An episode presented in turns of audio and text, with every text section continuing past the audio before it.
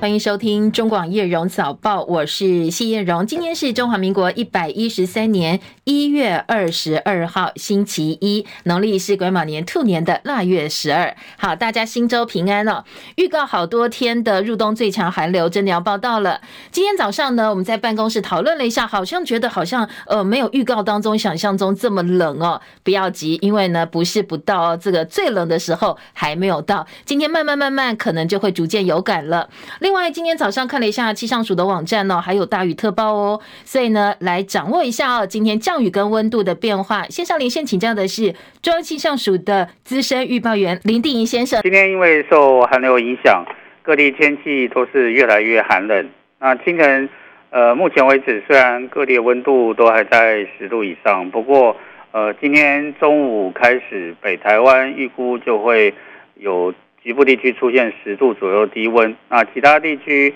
虽然白天还会有短暂升温的现象啊，不过各地都是会越越晚越冷。那中南部日夜温差会比较大，啊，台湾整个台湾南北温差也是比较大的，所以早出晚归以及南来北往的朋友应该要特别注意气温会有明显的变化。那降雨方面，今天因为华南云雨区东移的影响，所以预估今天下半天开始。降雨会有更明显，而且呃范围也会有扩大的趋势。北部及东北部今天降雨是比较持续，尤其是在基隆北海岸、东北部地区以及大台北山区会有局部大雨发生的几率。中南部以及花东、澎金马也都会有局部短暂雨。那今天晚上开始，如果低温与水汽配合的话，在北部以及宜兰一千到一千五百公尺以上的山区。以及中南部花东两千到三千公两千五百到三千公尺以上的高山，渴望会有降雪的几率。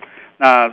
呃，寒流影响期间，就是预警大家要特别注意保暖，农渔养殖业还有山坡地作物要严防寒害。那这一波的寒流最冷的时段呢，预估是在明后两天。那预估。台南以北以及宜兰花莲最低的气温是在七到九度，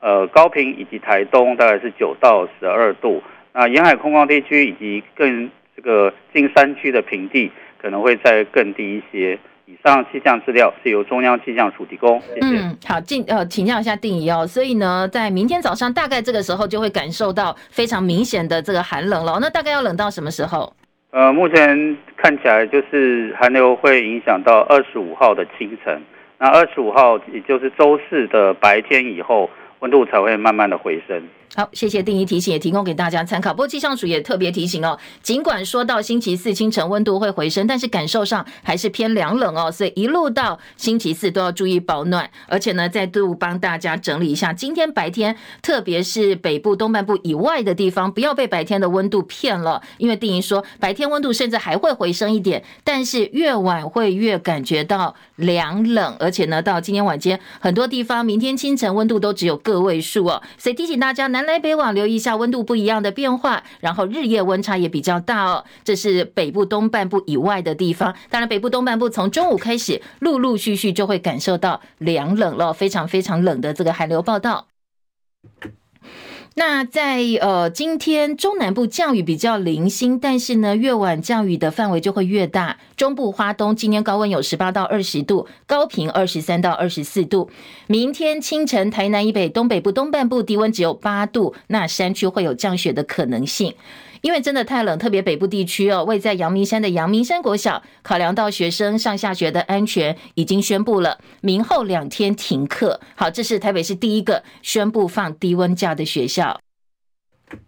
除了台湾之外，今年第一波寒流席卷中国大陆。大陆的气象单位预测，零度线明天会抵达广西，还有广东的北部一带。而美国因为北极冷空气影响，冬季风暴写下多处的低温记录。目前统计至少八十九个人死亡。预料极端天气呢，本周在美国还有很多地方会继续下去。中国广播公司在 YouTube 留言板，很多听众朋友说：“哎，现在小学好像开始放寒假了。”没错，小学放寒假，但是呢，因为很多家长是要上。班的，所以小朋友一大早还是要起来到安亲班啦，或参加各种夏令营哦。提醒大家出门还是要注意保暖哦。那今天是大学学测第三天，也是一百一十三学年新型学测最后一天。那今天的考科是数学 B 社会，所以提醒考生跟家长，今天北部、东北部是湿冷的天气，而且中午前后就可能温度一路掉掉到十度以下了，所以一定要做好保暖工作。昨天学测第二天考英文科、国文的综合能力科国综，还有国文写作科国写三科。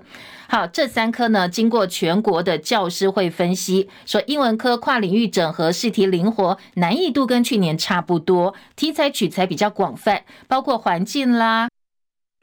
科普、运动、人物等等领域贴近生活，阅读能力是拿高分的关键。而写作结合了人工智慧 AI 广泛运用，还有初恋、分手这些，呃，这个小朋友可能会相对比较有感的一些题目，情绪处理等等，考生共鸣度比较高啊，所以要发挥起来应该不难。补教估计说，今年的五标可能跟去年差不多。而国综科紧扣时事，整体来讲哦，并不难。国写第一大题知性题要求。考生说明标签的概念，使用在人身上有哪些好的作用，哪些不好的作用，而且从日常生活当中举出了贴标签或者是被贴标签、被贴标签一些实例啦，还有分享你自己的看法。而第二大题的情意题作文是。缝隙的联想，要考生从森林的缝隙当中抒发缝隙的联想，思考人生是不是跟森林一样，也需要缝隙来综合生活的经验，书写大家的体悟。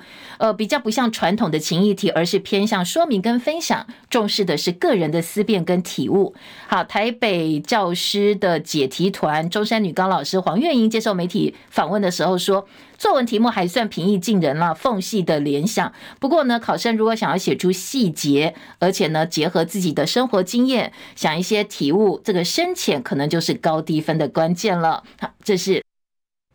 这一次大学学测前两天哦，特别是昨天这一天的考科，很多呃补教界老师的一些分享哦，提供给考生跟家长做参考。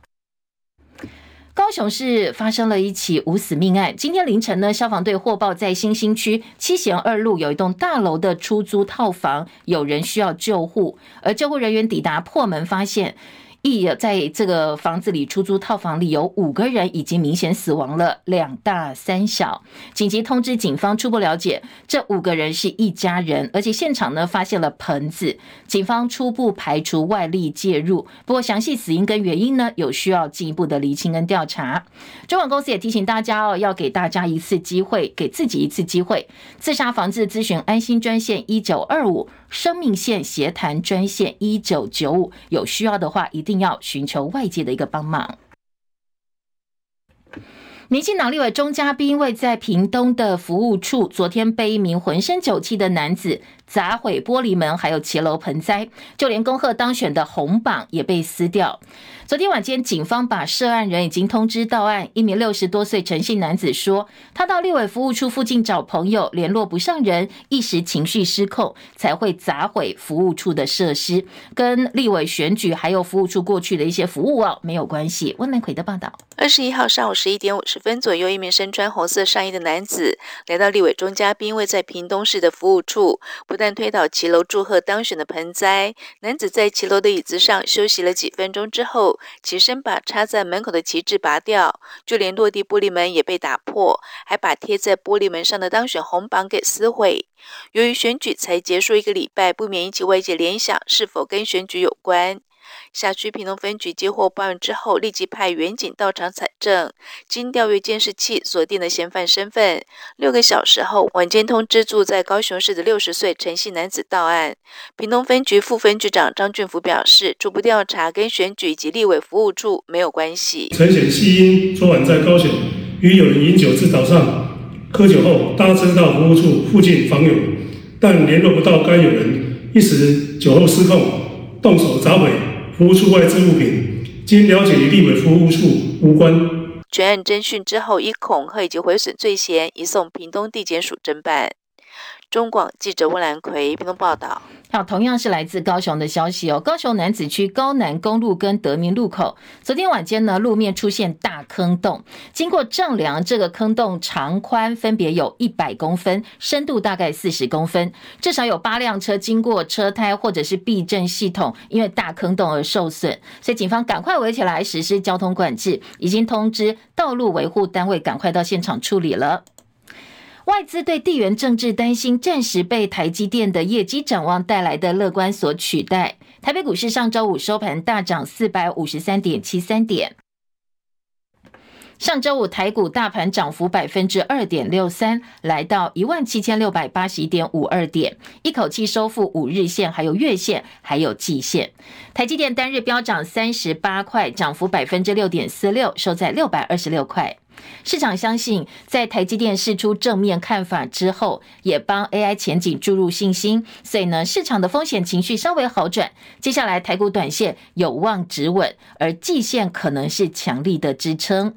台积电法说会激励人心，接下来呢，台北股市呢，当然要跟台积电的后市做密切的一个牵动。更重要的是，台积电也把今年的景气定调，困扰市场一整年的库存问题，现在暂时是解决了。张佳琪的报道，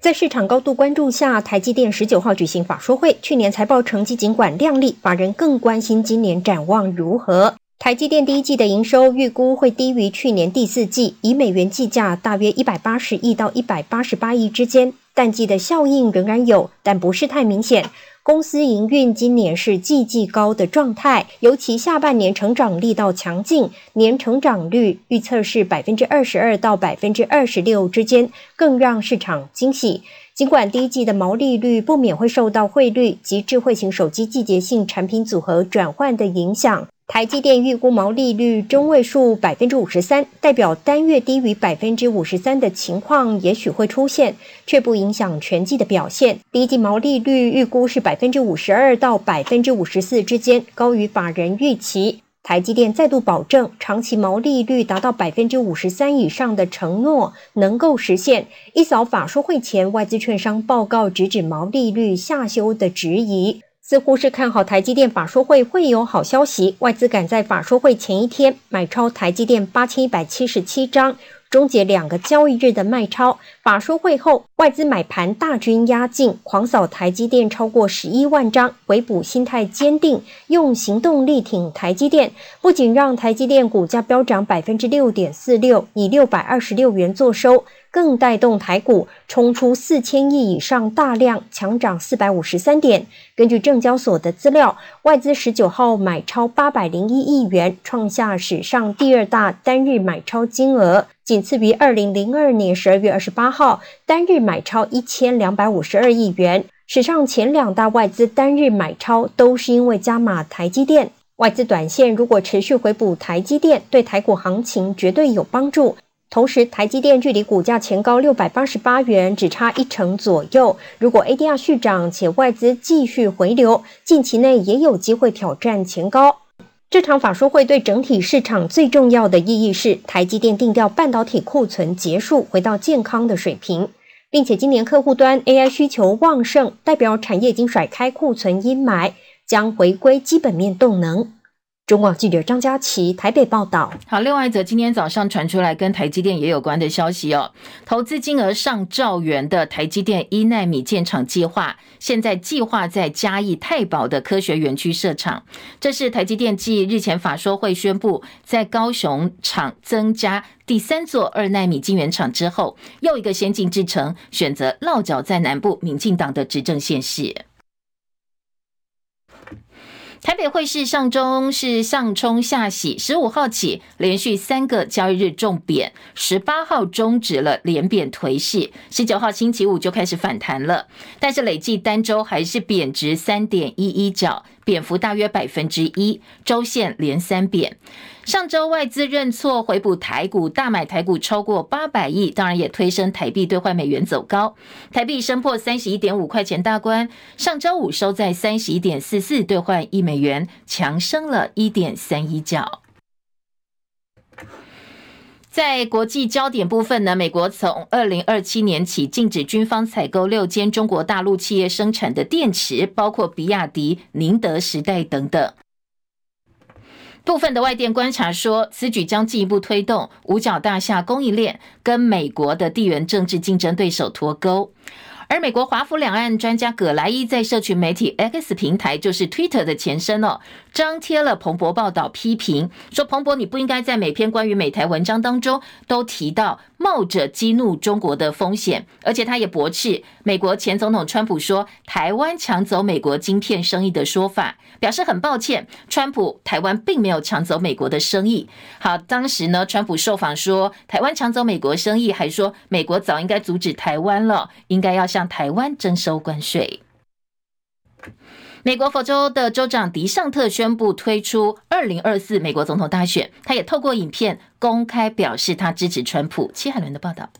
美国有线电视新闻网 CNN 报道，佛罗里达州州长迪尚特发布了将近五分钟长的影片，表示他很清楚，大部分共和党初选选民想要给唐纳川普另一次机会。迪尚特说：“我承诺支持共和党提名人选，并且将会遵守这项承诺。他对于自己百分百履行承诺感到骄傲。尽管他和川普存在着意见分歧，但是川普比现任总统拜登优秀，这很清楚。这意味着迪尚特退出二零二四大选竞争。在迪尚特退选之后，前美国驻联合国大使海利成为川普在共和党内唯一的重要竞争对手。迪尚特说，他为川普背书，因为我们不能回到过去共和党守旧派，或是将海利代表的陈腐统合主义新瓶装旧酒。海利回应说，他是保守派，唯一可以击败现任美国总统拜登的人。英国广播公司 BBC 报道，迪尚特发布这支影片出人意料，发布的时机在本周新罕布什尔州初选前，他的初选民调支持度只有个位数。记者戚海伦报道。好，北韩日前宣布测试了一套水下核武系统，不过南韩呢，呃，从总统办公室的官员对媒体表示，这是夸大或者是作假的说法。二零一九年，中国大陆武汉爆发新冠病毒之后呢，在全球啊，陆陆续续都发现了各式各样相同症状的一个病例。这一场百年大疫肆虐了四年，直到二零二三年，全球才走出阴霾。全球超过七亿人次确诊。超过七百万人死亡，成为人类史上大规模流行病之一。好，现在要注意的是，世卫再度提醒大家哦，提醒各国在今年五月前签署大流行病协定，因为呢要开始准备应对下一波由未知病原体引发的大规模传染病。好，现在叫做 X 疾病，它的致死率现在认为恐怕是新冠肺炎的二十倍，估计会导致全球七千五百多万人死亡。这个 S X 疾病到底是什么？台大感染科医师黄立明医师说，X 疾病的说法已经出现很久了，是为了要假设万一出现严重的病毒情境，到底该怎么样应付。现在新冠肺炎可以说是第一个出现的 X 疾病，而下一个 X 疾病的候选病毒株，他认为应该还是从哺乳类开始传开的冠状病毒为主。万一又发生院内感染，恐怕后果不堪设想。菲律宾总统小马可是十九号晚间搭总统直升机到体育馆去看英国摇滚天团酷玩乐团的演唱会，但是呢，搭总统直升机去看演唱会，所以在菲律宾国内引起了相当大的争议哦，批评总统浪费纳税人的钱。总统大选在十三号结束之后，十五号诺鲁宣布跟中华民国断交，转跟中华人民共和国建交。最近又传出太平洋友邦图瓦鲁可能也会在该国一月底大选过后宣布跟中华民国断交，改跟中国建交。对此，外交部昨天回应说，台湾跟图瓦鲁在各领域有密切合作，图瓦鲁持续在各种国际场合是力挺台湾的，所以呢，未来会强化合作，追求共荣的发展。所以呢，我们的外交部说，现在台湾跟图瓦鲁的邦交没有问题，不过国际上已经有声音传出来了，他们一月底选后可能就会跟中华民国宣布断交了。二月一号立法院开议，朝野积极备战，民进党总统当选人赖清德一二三，明天呢会亲自到立法院参加绿营新科立委共事营。二十九号也会出席党团会议，讨论如何迎战接下来三党不过半的新国会新战场。所以呢，今天有媒体说，这是史上第一次展现总统对于责任政治的重视。而外传国民党立院党团要求总统当选人赖清德必须到立法院做国情报告，而且主张是即问即答的方式，要求赖清德接受民意的检验。而民进党说，在符合宪政体制的情况之下，赖清德乐意把握任何机会对国会以及对人民报告。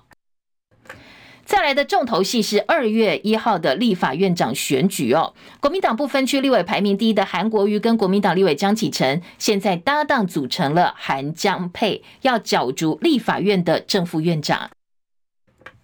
不过呢，在这个周末，国民党立委傅昆萁他也公开表态，要角逐国会领袖，恐怕蓝营再度陷入党内分裂。台中市长卢秀燕等人表态支持韩国瑜跟江启臣，而国民党主席朱立伦也很明确的说，今天会召开党籍立委座谈会，一定会坚定支持韩江配，而且呢，整个党团是团进团出，强调会坚定的表达国民党支持改革的决心。讲到改革，傅昆奇昨天开了一场记者会，标题就叫做“国会改革只求对决”。他说，如果他当选国会领袖，将在十八个月之内全面推动国会改革，而且他承诺，如果没有做的话，他会负起责任，当场签下了国会改革承诺书。没有完成国会的改革，落实所有听证权、调查权、仰望法案以及所有公民事项，回应。基层百姓殷殷的期待，十八个月内如果没有办法来完成这个国会领袖，就应该要辞去领袖的职务。好，值得注意的是，傅崐萁多次引用民众党称呼支持者“小草”的说法，强调这些基层小草的殷殷期盼。他用了这么多次“小草”，外界解读，诶，难道是跟民众党关键的八席立委招手吗？所以有很多的联想啊。而韩国瑜昨天中午也在台中领酒店跟蓝营中部立委参叙凝聚共识。对于傅崐萁说要角逐国会领袖，韩国瑜是这么说的：谢谢个别委员他们的一些行动。我们不予评论，我已经说过了。那接受国民党不分区第一名，当初原始的想法是看到民进党贪污腐败太严重，因此我们希望在野的立法委员的席次，国民党的席次能够增大，尽一己之力，让国民党立委越多越好当选。那我们也希望过去八年民进党的贪污腐败，未来在赖清德领导之下的政府能够良心发现。改邪归正，可是我们不知道，善良的台湾人民完全不晓得未来四年赖清德的政府能不能能够清廉执政。这个时候，在野立在野的所有立法委员团结起来，形成一股强大的监督能力，非常非常的重要。特别，我们再三跟选民保证，我们一定要恢复特侦组，专门针对贪污的大官要侦办。所以，在野立法委员希望大家能团结起来，这才是我接受国民党不分区第一名给自己的要求。我也相信是广大的民众对我们的要求，让我们一起团结起来。那在野到底会不会团结哦？民众党是要走向绿白河、蓝白合，还是要走自己的路呢？民众党主席柯文哲昨天在台北荣兴花园举办。阿贝小草见面会谢票，他说呢，不分区立委当选人黄国昌已经提出了四项国会改革，但是到目前为止哦，只有傅坤奇提出回应。有很多人说我们是一人政党，不会有下一次。我希望他们活得够久。包括那个民调哈，到底是怎么一回事？你知道吗？哪个地方失准？你知道吗？我们还是要做很多检讨。我们这种我们这种小党，你知道，空间太大，不是每天在在里面在在在竞争就不会有问题。我们有在考虑的，但是后来发现哦，民众党的党章里面没有副主席这个部分，最起码党代表大会开过以后才有办法去修改党章，才能够处理的。好，听到这段声音是柯文哲昨天在谢票活动高喊革命还没有这个成功，而且呢，很多柯粉激动叫他再战二零二呃二零二八，他很快的回应说，这一次呢有很多败选检讨，包括民调失准啦，通通都要纳进来检讨哦。而且呢，接下来哦，他说呃，民众党可能要成立民调中心，做完民调校正之后会更加准确，而且要找回征战台中第一选区表现相当亮眼的蔡壁如担任中央委员，同时考。考虑增设副主席，不过前提是要先修改党章。而蓝绿呃，如果都没有人回应，在立法院黄国昌提出来的四项国会改革事项，那怎么办呢？如果没有人理民众党，民众党接下来怎么走哦？昨天柯文哲说，呃，不回应有不回应的做法，回应有回应的做法。最后截止日大概是一月二十八号，就礼拜天了，所以现在还有时间了哦。他说还可以啦哦，再看看大家怎么来做回应。那民众党再决定到底要支持哪个阵营的候选人。好，除了民众党之外呢，国民党昨天包括党主席朱立伦、新北市长侯友宜、彰化县长王惠美以及国民党立委谢依凤都参加了彰化的谢票茶会。昨天侯友宜安慰大家说，选输没关系，重新出发就好了。而赖清德、萧美琴从今天起会启动谢票，还有感恩便当会的相关行程。中广早报新闻。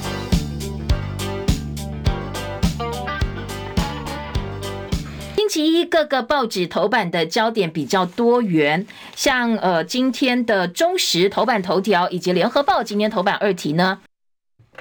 都是政治话题，国会龙头之争。今天两报的焦点都跟傅昆萁宣布要来角逐有关系哦。中时大标是傅昆萁争国会领袖朱立伦头痛，而联合报呢今天头版二的大标则是朱立伦已经讲话了，现在呢他是要表态说。韩江配，这个蓝营要国民党要支持韩江配，会坚定的往前走。好，两家报纸相同的话题，聚焦的重点，切的标题不太一样。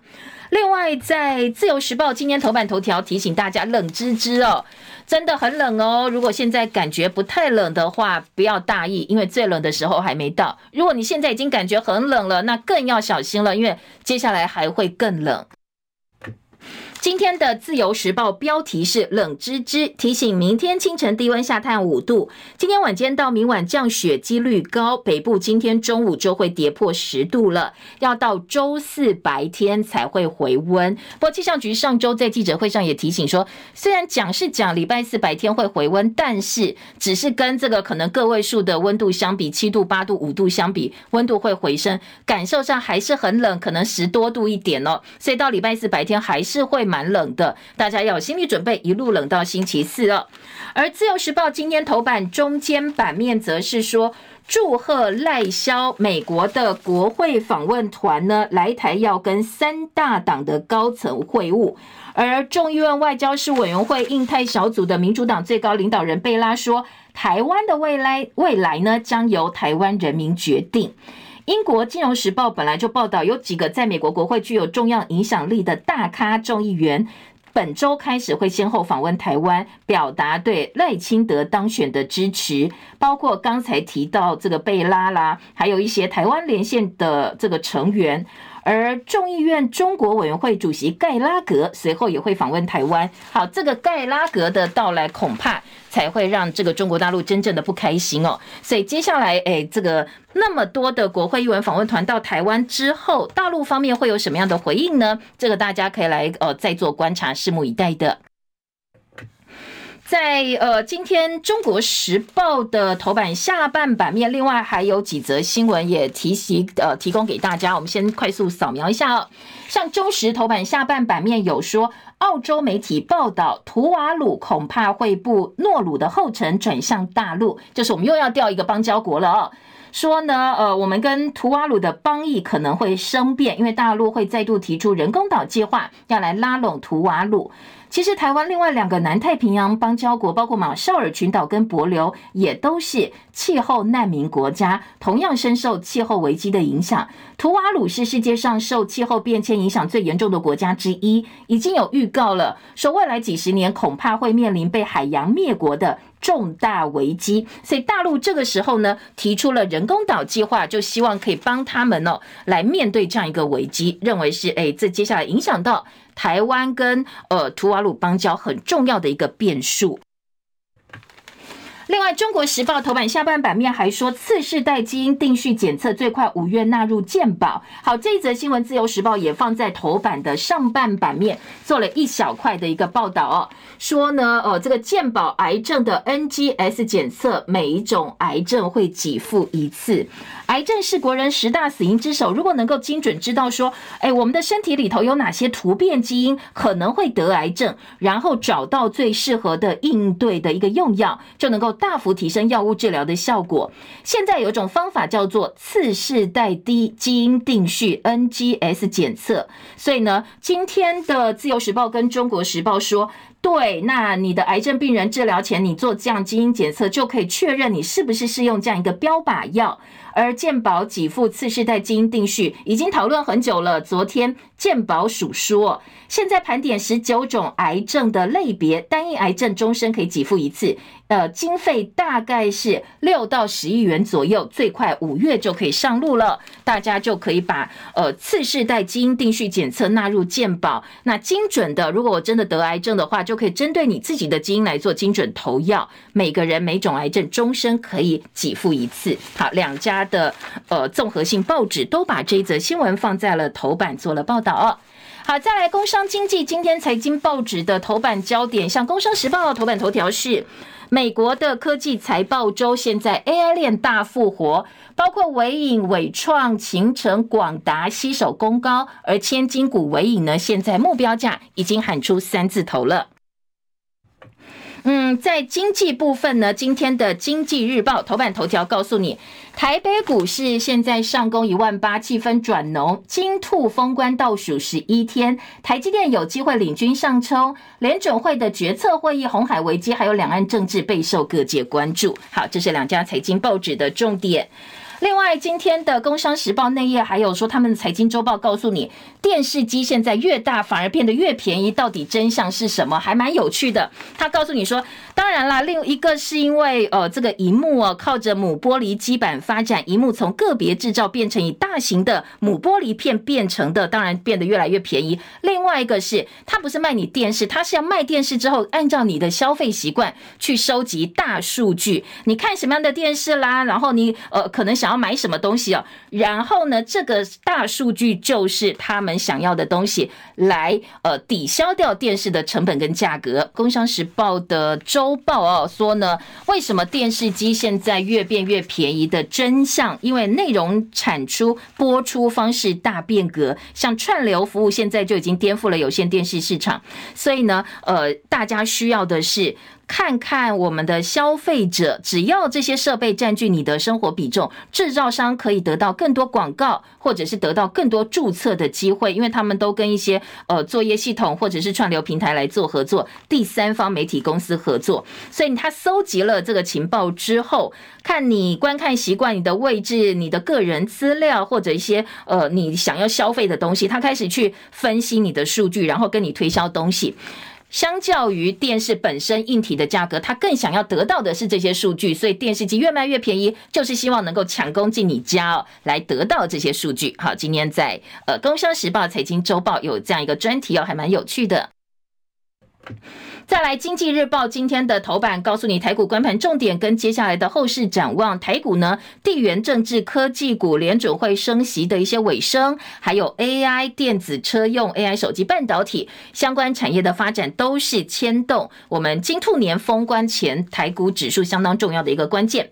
经济日报头版中间版面有囤房税哦，好，综合性报纸财经版也相当关注这个话题哦。经济日报头版中间版面说，囤房税二点零扫到台北市的自住客，现行税率百分之零点六，七月之后会参采全国百分之一的标准，所以呢，台北市自住客恐怕变成加税受灾户。市府说会审慎评估研议相关的方案。联合报也报道了大标题在财经版说，囤房税二点零，台北市自住客恐恐怕要加税了。台北市府说没关系，我们现在会针对这个部分来进行了解，因为本来过去都是透过税基折减的方式调降全国单一自住的房屋税率。那这一次修法呢，房屋税率回到正常的水准，全国一致的百分之一。但是变成台北市，如果你是自住客，你的税负就加重了。好，今年经济日报、联合报这个联合报系非常关注这个话题。建商说，呃，接下来呢，七月上路的囤房税二点零，把生产者就是开发商纳入一起规范，接下来恐怕哦会起刨根的效果，加剧高房价的问题。最后，建商将本求利，通通转嫁给消费者，高房价的问题会越来越严重。经济另外说，欧系车厂断链风险浮现，因为海运干扰牵动关键零组件，整车运输供应链已经有部分车厂停工了。好，这是红海危机对汽车产业的影响。今天的经济日报头版内页关心。还有告诉你是呃，这个《工商时报》在头版的下半版面也来关心红海危机哦，出货卡关助燃欧洲的通膨，航线受阻，恐怕接下来还会有空柜短缺的问题。而工商也喊出台股兔年封关一万八千点，说这个万八的梦又起来了，因为台积电率先飙涨，上周收六百二十六块，内资外资对大盘农历年前的表现，现在又转趋乐观了。好，今天的工商时报，黄仁勋又来台湾了，所以接下来的概念股嗨起来，以及浮动风场的这个选商开跑超过十家要来角逐。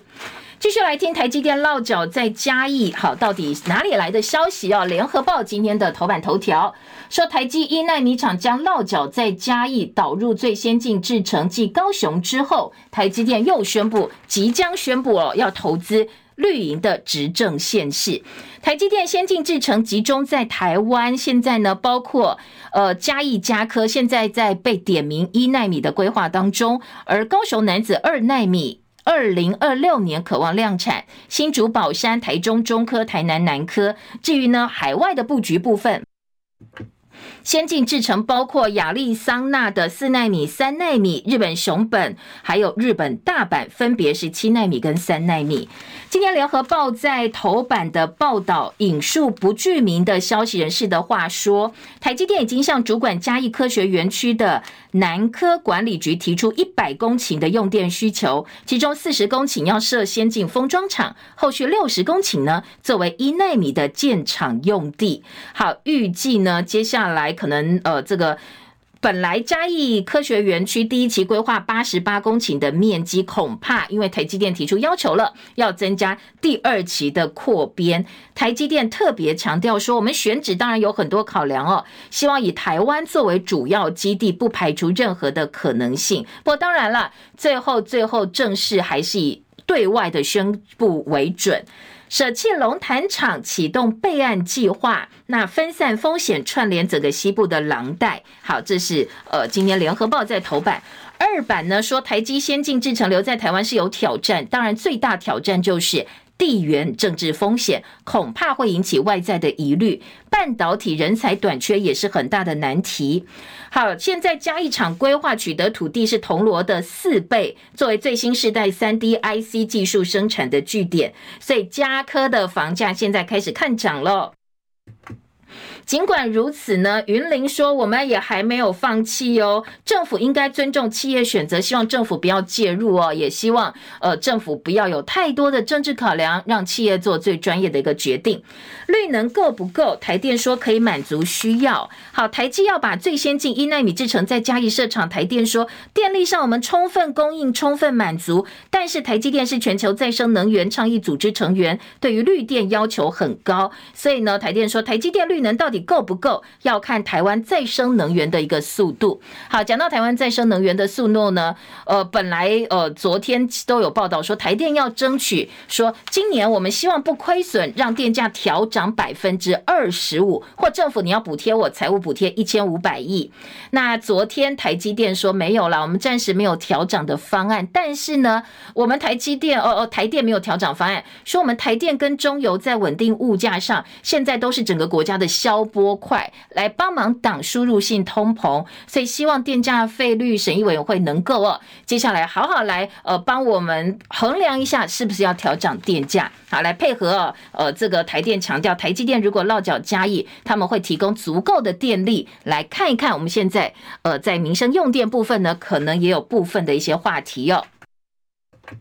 再来听到就是傅昆萁要抢国会领袖的这个相关报道了。中国时报在大标题给了傅昆萁争国会领袖，说朱立伦很头疼。国民党今天会跟新科立委座谈，如果没有共识就要假投票，最慢最慢三十号会有结果。联合报则说，今天的座谈会是关键，来决定到底要不要假投票。但是呢，国民党立场已经党中央定调，坚定的支持韩江配。呃，今天的联合报引述朱立伦的话说，国民党一定定会清清白白、脚踏实地、团进团出，希望今天能够得到一致的共识哦，团结一致。好，当然啦，现在党内基本共识是韩国瑜，但是呢，傅昆奇昨天开记者会，强调说他要来进行国会改革，而且呢，响应了民众党提出来的部分改革，他也签了。而中国时报说，其实哦。呃，傅昆萁其实他是有一些其他的考量哦，说他争立法院的龙头，虽然蓝营立委大多挺韩江佩，认为不应该在新会期一开始就出现蓝营的内讧、内乱或者是嫌隙，影响监督政府的一个战力。但是联合报在三版说，哎呀，傅昆奇叫板，重点是他要抢蓝营党团的总召了哦，有一个筹码，接下来就可以跟党中央谈了。党内研判这是以进为退，因为赖士葆已经表态要角逐蓝营党团总召，所以在立法院龙头选举前呢，其实这一场是蓝营的总召之战。联合报呢，当然分析了说，这个傅昆奇其实他这个醉翁之意其实是不在酒了哦，他还有别的想法，他是想要抢国民党立院党团总召的位置，增加筹码之后，希望能够换总召的位置。而赖士葆已经说他要来。争取蓝营党团总召，所以呢，到底接下来是在呃龙头这边分裂，还是总召这边分裂？不知道。接下来看朱立伦今天跟呃立委座谈之后，到底要怎么怎么来做一个这个安排了。新国会备战蓝营，今天新的立委座谈聚焦韩江佩，赖士葆说可以寻求民众党的合作法案，以过半力量把不合理的法案挡下来，来帮全民制衡监督民进党执政。昨天柯文哲说，最后期限是一月二十八号，希望呢，想要来跟白营合作的对象先表达挺国会改革，民众党再决定支持谁。一月二十八号，不过当然也有很多的这个网友说，民众党一开始姿态摆太高了，你好像就说，呃，我这个大家你要来跟我报告，来跟我讲说这几个改革，你们的想法是什么？好像有点八席想要威吓其他五十多席的大党，应该是，呃，我这个东西你要不要来签？你支持我？你就大家一起来签署嘛，哦，大家做一个承诺，相对来讲哦，可能会更容易达到所谓蓝白合或绿白合也好，一开始姿态摆太高，恐怕蓝绿都不会买单，没有人想要被威胁的情况之下接受这样一个条件了哦。联合报另外在呃三版也说，绿营明天立委共识营赖清德会亲自喊话，党团总召科望渴望是柯建明续任，最担心的是法案要拼过关的时候举手举输人，而游锡坤更有弹性了，他说接下来呢国会议长选举有很多的可能性，有很有弹性。虽然现阶段没有评论，但是呢，他说，呃，尊重新国会，那什么样的可能性都有。所以在绿营方面，到底会不会跟国民党合作，还是会跟民众党合作，其实都保留了一些空间。而中国时报说，呃，这个假投票比较容易分裂，所以蓝营希望不要来做假投票哦，恐怕国会龙头争霸战，如果说，呃，绿营从国民党挖两票也不难嘛，哦，随便来挖几票。接下来拥有行政资源的绿营民进党恐怕就渔翁得利了，而在呃今天的《中国时报》说，过去跟朱韩风雨同舟，希望傅昆奇今天不要做负心汉。好，这个《中国时报》是跟傅昆奇喊话，说你频频出招冲声量，干脆呢成人之美。你现在也知道哦，其实国民党不是当初的国民党了。你成全韩江配，符合朱立伦的说法，其实也看出，也把你自己的高度再垫高了。好，再来朱一锤丁英，蓝营方面不排除技术性亮票，避免来跑票。而自由时报呢，则说蓝营讥讽说，把狼得假逼混，傅坤吉得化修，就是说啊，你应该是没机会，不要出来乱了。然后呢，今天自由还帮傅坤吉整理说，他前科累累，因案出入监狱。蓝营的韩复相争，现在绿营是隔山观虎斗啊！好，这个是今年民众呃民呃这个自由时报下的标题。再来，呃，今天在政治焦点部分呢，其他的话题还包括了，呃，中时今天的二版说，南太平洋友邦都是气候难民，恐怕被海洋灭国，所以大陆提出的人工岛计划拉拢图瓦鲁，两岸外交战呢，图瓦鲁在大陆跟美国之间现在是左右逢源的，恐怕会影响到的是美国的印太战略。如果说我们的邦交国通通被挖走的话，美国的印太战略就出现破口了。而选后断交传言不断，台湾变成祖上肉，说呢，呃，我是当然对啊，这个这些邦交国想要喊价哦，但是我们好像任人予取予求，否则很怕被断交，这样也不行哦。好，再来，呃，在今天的这个呃联合报四版说。太阳能板是战甲车搭棚的军方 IP。来，立委说营区变标靶，国防安全交换错误的能源政策，学者说这违背了隐蔽原则。讲的是啊，国防部为了贯彻行政院的光电政策，下令国军所有部队、机关、学校，包括新建当中的兵舍，通通配合装太阳能光电板。因为要达成并联发电量的目标提高了，军方又没有多的营舍屋顶或者是空地可以加装太阳能板，所以就提供行政车或装甲车。他们遮蔽使用的车棚上面装太阳能板，但是你知道吗？这些车棚都是要隐蔽，它要有机密的，否则呢，敌手、对方或者是敌人一下就知道你的东西在哪里哦，你的装战甲装甲车在哪里，呃，到时候就全部都进攻这个地方就好了。所以军方以行政机关作为太阳能发电是无所谓，但营区里。战甲车辆是以分散、隐蔽、不引人注目为原则。结果呢，你好大一片这个太阳能板，一下就看到了。说这个其实根本是本末倒置，为了太阳能板牺牲了我们军营应该要有的一些隐蔽性跟机密性。所以联合报特稿说，这是配合光电政策扭曲了国防专业。不过，当然配稿又说，国防部赶快出来说，我们机密营区是不会装的了哦，大家不要误会了，机密营舍不会设光电板。好，今天的在联合报有这样一个话题哦。还有《中国时报》则说，于爸爸这个是台南三岁女童，于姓女童在斑马线上被撞身亡。她的爸爸呢，昨天出席了行人零死亡推动联盟的成立大会，念出给赖清德的一封信，说明我过去是强力支持绿营跟民进党，民进党让我失望了三次。他希望这一次赖清德当选之后，还给人民一条平安回家的路。而且他痛批王国材，说你身为交通部长，为了选票，为了官位，搞得天怒人怨，很多行人。政策呢，反反复复哦，根本都没有。真正知道行人安全的一些承诺，怎么样改善交通环境？好，今天的《中国时报》说，这个于爸爸写给赖清德的信，痛陈说他对民进党已经失望三次了。